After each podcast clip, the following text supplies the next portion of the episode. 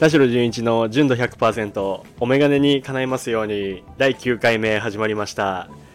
このチャンネルでは経年進化をコンセプトに掲げるアイウェアブランド水ダイアログのディレクター兼表参道のアイウェアショップブリンクベースのショップマネージャーを務める田代純一が眼鏡のことから興味のあること日常のことを取り上げてお話しします皆さんこんにちはいかがお過ごしでしょうか本日は9月26日火曜日です今私は、えーブリンクのオフィスにて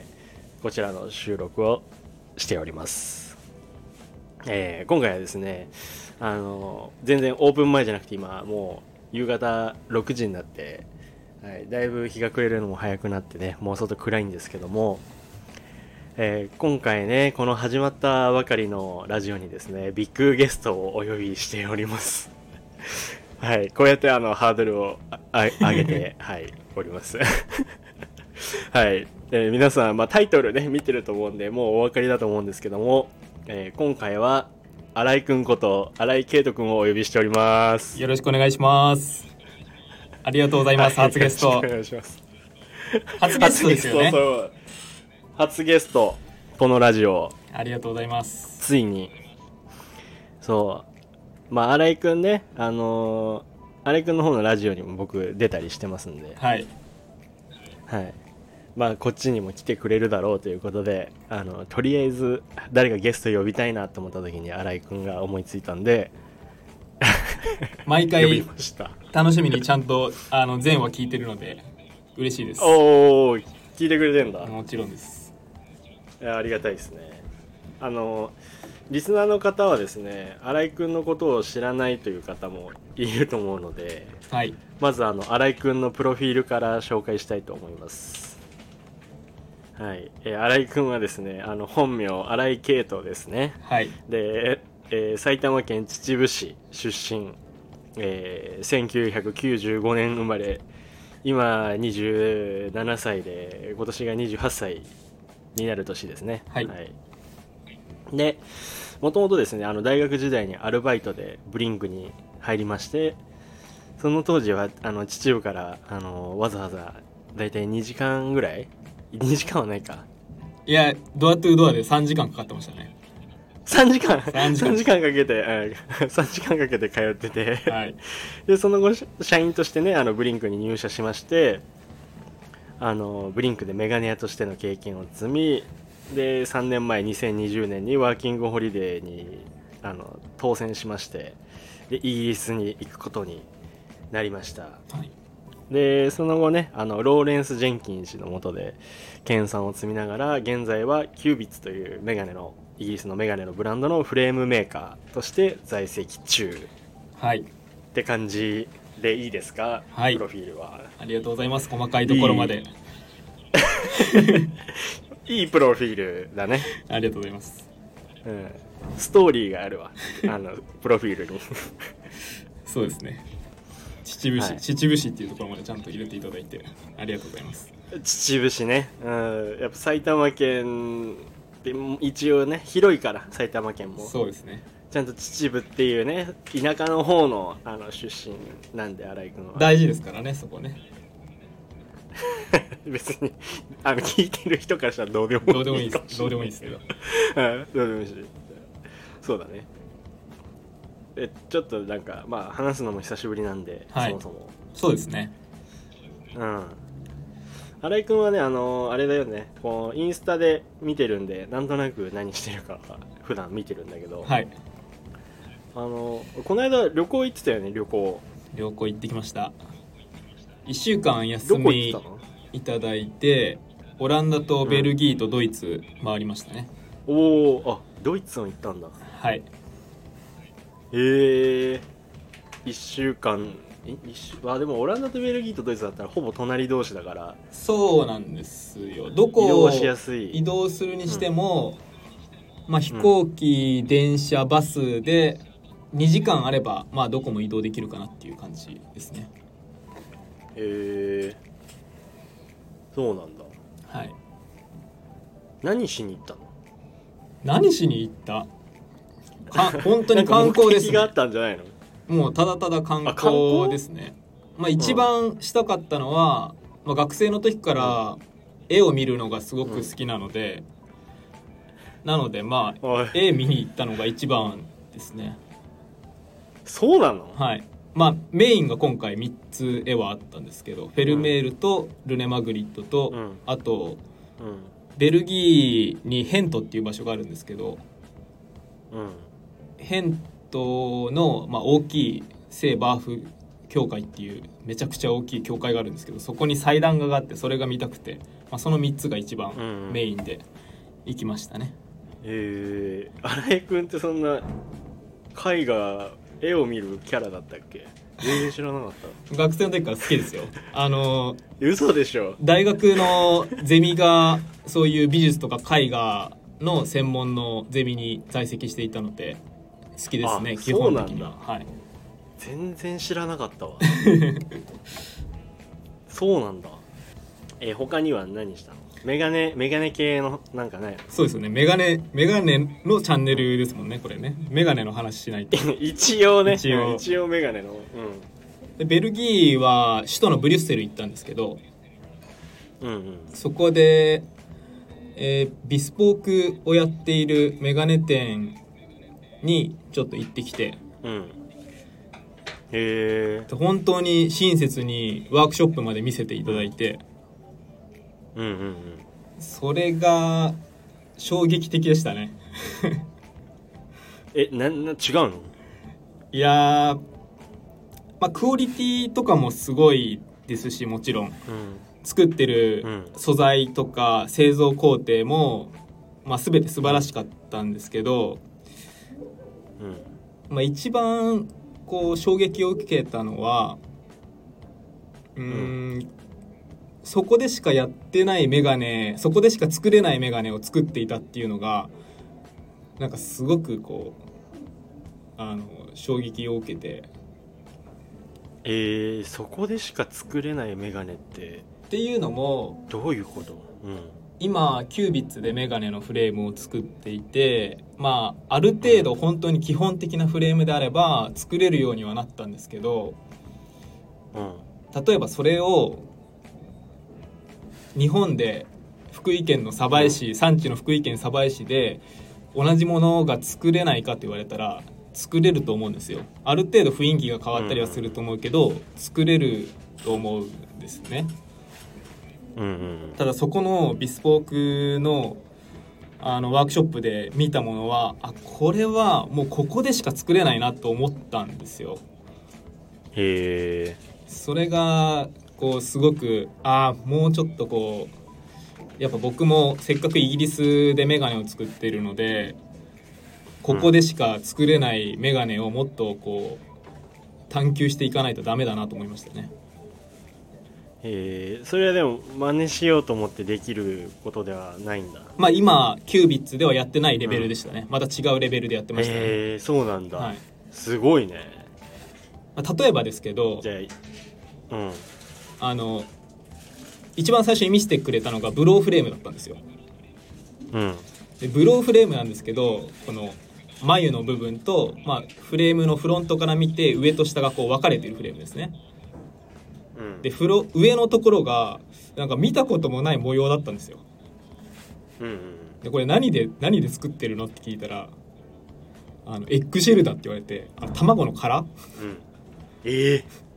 そんな発想まずないしまあさっきもー、言ったそようにれがでも素材なんだそうなんですよ素材になってまたこうんう全く新しいフレームに形としてなっていてで日本でそれを作ってくれって言って作ってくれるかって言ったら多分難しいんじゃないかなと思ったしそうだねこれはすごいなと思いましたねまあそれは本当に一つなんですけど、まあ、他にもたくさんあっておーへえまだまだ知らない世界があるねそうですねそんなことをすごく いやっいてるんだ影響を受けましたね本当にそうだねそれいいなあいいねそんなのなかなか見ないよねなかなか見れないですね 普通本当にうんそうなんだちょっと旅行の話ちょっとまた聞かせてください、はいぜひぜひはいまた新井君のは長い話がね始まっちゃ ったそうですね。これメインテーマじゃないです今回もんはね別に。今日旅行の話じゃないですもんね。違いこますれねあのオープニングですからねまだあ、違いますね。はい。うん、メインテーマがあって、はい。今日は、はいこれをねがっつり話したいなと思ったんですけど まああの僕のねこのスタンド FM のラジオも初めてのゲストでね新井くんが来てくれたんで、はい。今回こう新井くんをゲストに呼んで何を話そうかなっていうのを考えてたんですけどやっぱり新井くんといえば、まあ、メガネかもしくはまあ実家がねカレー屋さんっていう秩父のカレー屋っていうぐらいしかないから まあどっちかといったらまあメガネの話かなと思って、はい。はいそうそうじゃんだって、まあ、否定はできないですね。メガネかカレーですそう。もしかしたらあのもしかしたら聞いてる人であの実家がカレー屋っていう方が興味あるっていう人もいるかもしれないけど確かに。 でも僕はちょっとカレーのことよくわからないんでちょっとロンドンのカーレー事情を知りたいとかいう人もいるかもしれないですしね。 あのそれまたなんか次回次回なんかねあの別の機会を設けてそうですあのカレーの話はあのしてくださね。い、はい。だ今日は今日はもうメガネのね話をしようと思うんですけど、はい。まあ、その中でもどういうメガネの内容にテーマにするかって思った時にやっぱり僕ねあのローレンスですねローレンス・ジェンキンのことをちょっと新井君と話したいなと思って、はローいレンスさんについてはい。そうでなんでねこのテーマにしようかなと思ったかっていうとあの、まあ、さっきもプロフィール内では言いましたけど新井君ってキュービッツで働きながらローレンス・ジェンキンっていう人のもとでメガネ作りのまあお手伝いというか、まあ、メガネ作りを一緒にやっていてはい。で、まあ、ローレンスというねあの人物について少し掘り下げたいなと思うのとやっぱりローレンスのデザインが僕自身が結構好きではい。で、まあ、その魅力について、まあ、皆さんにね聞いてるあの皆さんにお届けしたいなと思ってちょっとテーマにしたんですけどはい。どうですかねいいですこういうね。テーマレジェンドですね。いいテーマねはい。レジェンドね レジェンド。そうレジェンドなんですよでもまああのーまあそもそもねローレンス・ジェンキンという人を知らない人の方が多分多いだろうから、はい。まず経歴についてはい。ね、弟子である新井君から僕から話してもらえたらなと、うん、思うんですけどはい。どうですかはい。ローレンスは、はいアングロアメリカンオプティカルの元デザイナーですねはいでこのブランドは彼のお父さんが創業したんですけどその後をローレンスが継いで1970年代から約30年間デザイナーを務めましたはい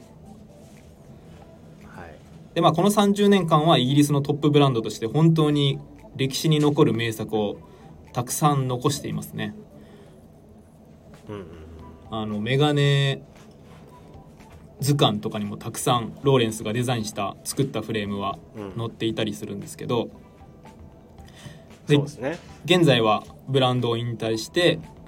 まあ、今はブラ昔からの本当にお客さんだったりとかあとはブリンクで展開してるような本当に小さなコレクションを一人で展開してるっていうまではいかないですけどまあ少しずつやっているっていう感じですね。そうですねはい簡単な紹介ですけど好簡単な紹介そうローレンス・ジェンキンさんっていうのはねきな食べ物ともう80か歳ぐらいですかああ80歳ぐらいですねはい好きな食べ物で好きな食べ物とかいいですか大丈夫ですかえ好きな食べ物も知ってるのちなみに好きな食べ物サラミで すね毎日毎サラ日ミ毎日食べますえー、知らないねその情報はさすがにポテトチップスとか本当にもう健康に悪いものばかり食べてますねああいやちょっと健康にはさすがに気遣ってほしいね、本当ですねもうちょっと、まあ今でもほうんん元気に毎日ワークショップ来てるのでうんうんうんすごいですよねよくそのその食生活して毎日ワークショップまで来れてるなって僕はいつも思うんですけ ど確かになかなかねそうだよねはいでもまあ経歴はさこうある程度ね調べたらこう出てくると思うんだけどさ、はいあの人柄とかって、まあ、僕自身もさローレンス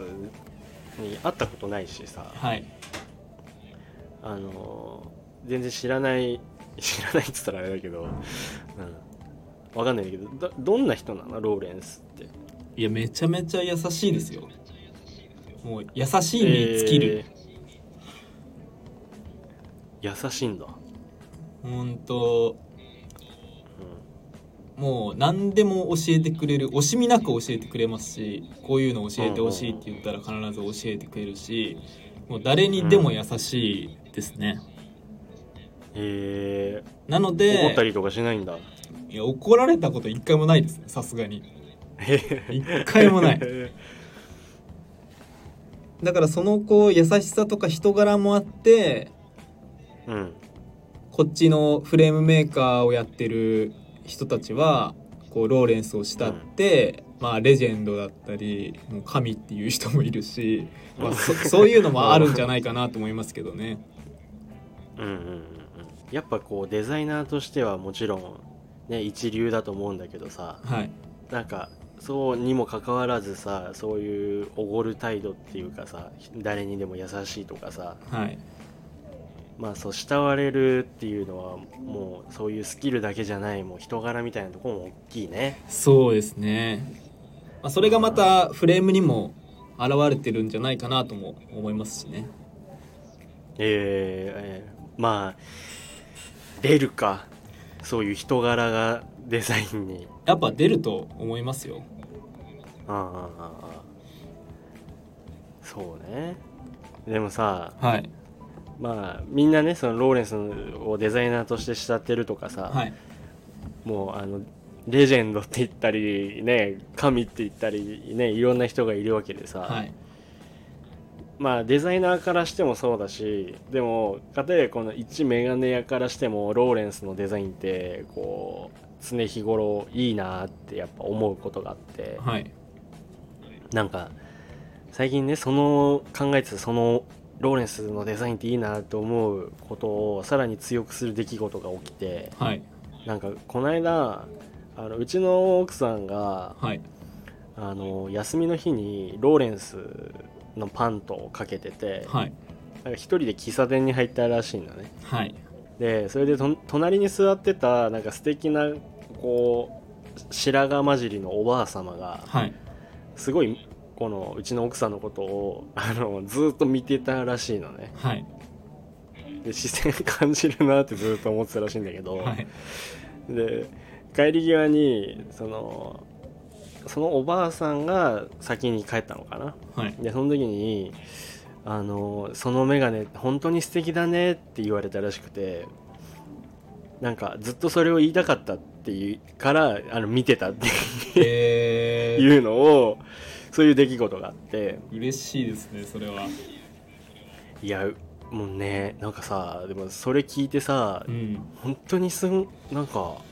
不思議だなって思ってうんすごいなと思うのと同時にうん、なんかまあその奥さんがかけてるのはさローレンスのパントっていうモデルでさ、うん、なんかまあ本当にベーシックでオーソドックスなデザインなわけじゃんそうですねだからそれなのにさこう視線を釘付けにしてさ最終的に声をかけるほどのものに見えてるってさうんすごくない、確かにそうですねうんローレンスのフレームってうん全く奇抜じゃないですしうん特徴的なディテールがあるかって言われたら全くないしうんうんけどなんかいいじゃないですかうんうんうんそうなんかいいんだよねそうなんですよね、まあ、ローレンスはもうこう一周回ってるっていうかそのアングラ・アメリカン・オプティカルでデザインをしてた時は本当にこう特徴的なデザインだったりそれこそアートピースって言われるようなすごくこうんうまあ芸術に近いようなフレームを作っていたりしたけど、まあ、そういうのを終えてもう今晩年で作ってるデザインがあれなんですけどうんうんうん何なんですかね本当にいやなんかいいわかんってないいねうこればっかりはね分かんなくてうんいやでもさもう、まあ、うちの奥さんだけじゃなくてさ、まあ、自分もかけてるし、うんあとまあお客さんもたまにメンテナンスで持ってきたりするじゃん、はいやっぱいいんだよねそうです何回見てもいい、ねうん、だからさなんかどうなのそそこら辺はさこうどういう風にデザインしてるかとかさ、うんそういう秘訣というかさなんかこの新井君はデザインについてローレンスから教えられてることとかあんのデザインについてローレンスが教えてくれることっていうのは正直本当に少なくて、うんうん例えばこことここが何ミリでとかいう教え方っていうのはほとんどなくてたまにそういう教え方もあるんですけどほぼなくて、なのでどうやって僕がデザインを教えてもらっているかっていうと、まあ、ローレンスが作っているフレームを手伝いながらローレンスのデザインを見るっていうことで僕はデザインを勉強してる感じなんですけどうんうんでも本当にそれはすごくいい勉強になっていてうんうーんやっぱり作りから来るデザインっていうのはあると思うし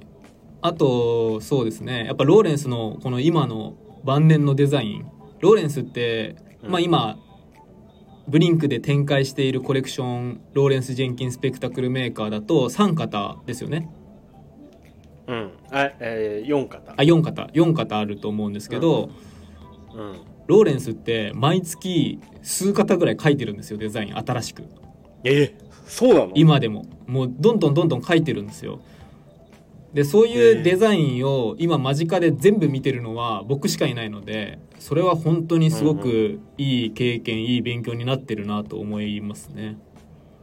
えー、まだ書いてるんだもう毎月少なくとも34型ぐらいは書いてるんじゃないですか毎月えそれをえこうー、メガネ作らないのももちろんあるし、まあ、個人のその古いお客さんに作ってるっていうのもあるだろうし、まあ、でも新しいのはどんどん書いて作ってますね、えー、すごいね本当によく尽きないなっていうメガネもうもうメガネのその好きどうこうとかじゃなくてもう自分の生活の一部になってるよねそれそうですねあでもそのなんとなくいいっていうその雰囲気ってうーんーうん大量生産じゃないっていうのはすごく一つあるんじゃないかなと思っていて日本のその作り方と比較すると、まあ、日本製のいいフレームって結構高いじゃないですか、まあ、普通に、うんまあ、56万円するじゃないですかただその56万円するフレームも日本の作り方って基本的には大量生産の作り方で作るんですよでイギリスの作り方ってフレームメーカー一人がデザインをしてそれを最後まで仕上げるっていうのは大量生産の作り方ではなくてすごくこうまあ一本一本作るっていう作り方でやっぱり手に触れてる時間がすごく長いんですよね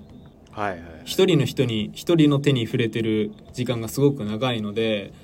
やっぱりそういうとこからまあその作るデザインする人の人柄だったりとかはまあ出やすくなってこうフレームそのものの雰囲気にもつながるんじゃないかなと僕はうん推測ですけどしています。まあでもねそれは確かにねそう思うのよなんかそのクリクオリティの良し悪しによる人の温かみとかはい人の手が加わってるっていうものだけじゃない人の作ったものとかああったかさっていうのを感じるのはやっぱそういう作業してる手に持ってる時間が長いっていうのはあるかもしれないね本当に。そうですね。特にやっぱ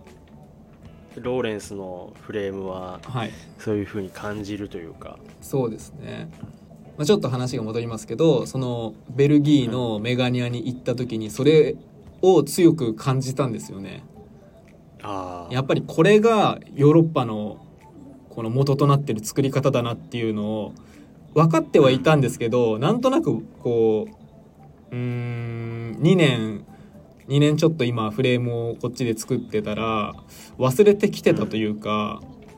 あこの、ね、イギリスでメガネを作るメリットみたいなのを忘れかけていてそこですごくこうハッとしたものがあってああ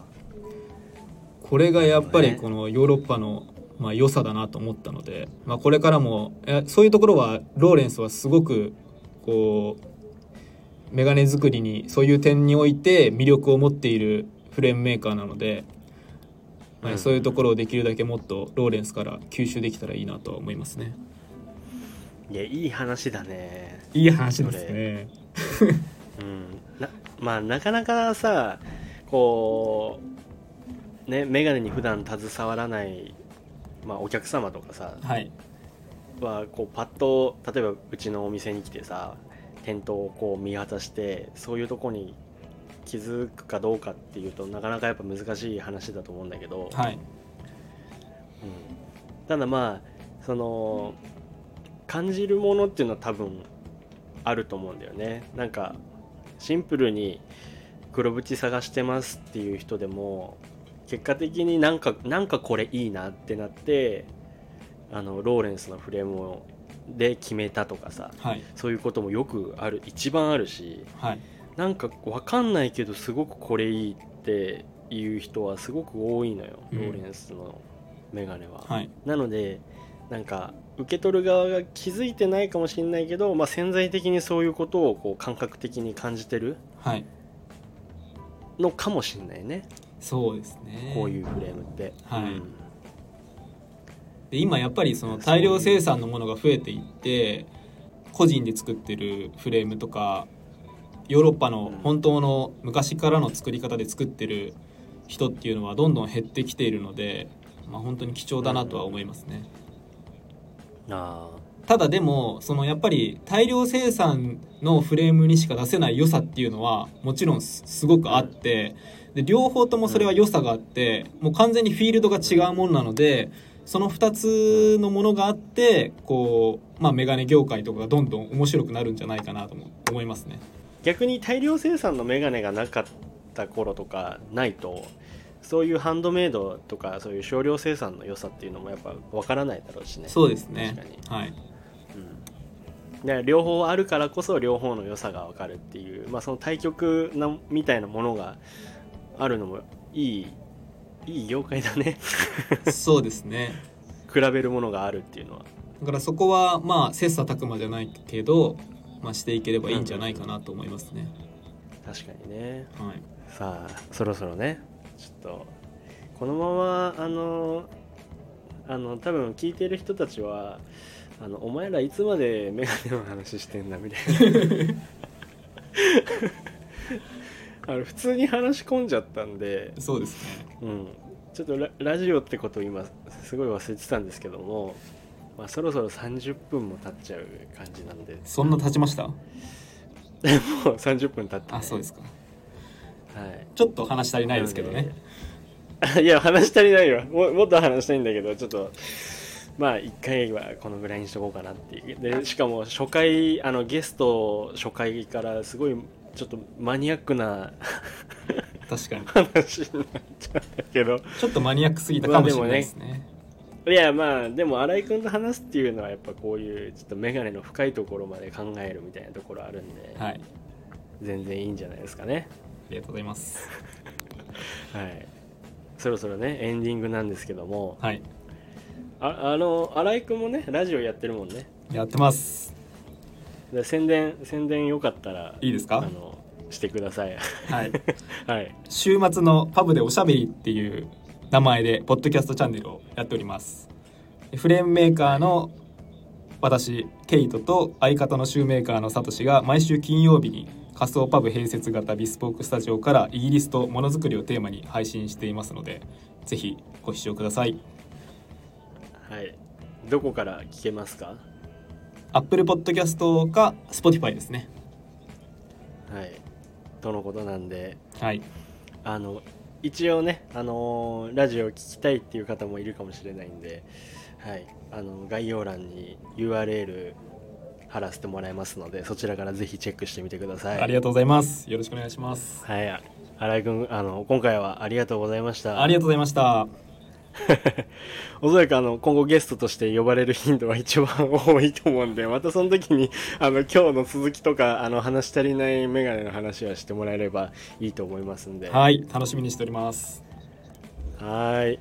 えーそしてリスナーの方々のメガネにまつわることからそうじゃないことまでレターを募集しておりますのでぜひともお気軽に送ってくださいレターはスタンド FM のプロフィール欄からチェックして送ってくださいもしくは私のインスタグラムの DM からも受け付けております。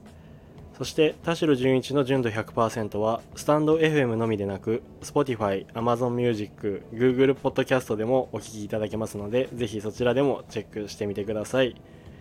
田代純一がお届けします田代純一の純度100%お眼鏡に叶えますようにそろそろお時間になりました。次回もまた皆様のお眼鏡に叶えますようにお届けしていきます。バイバイ。バイバイ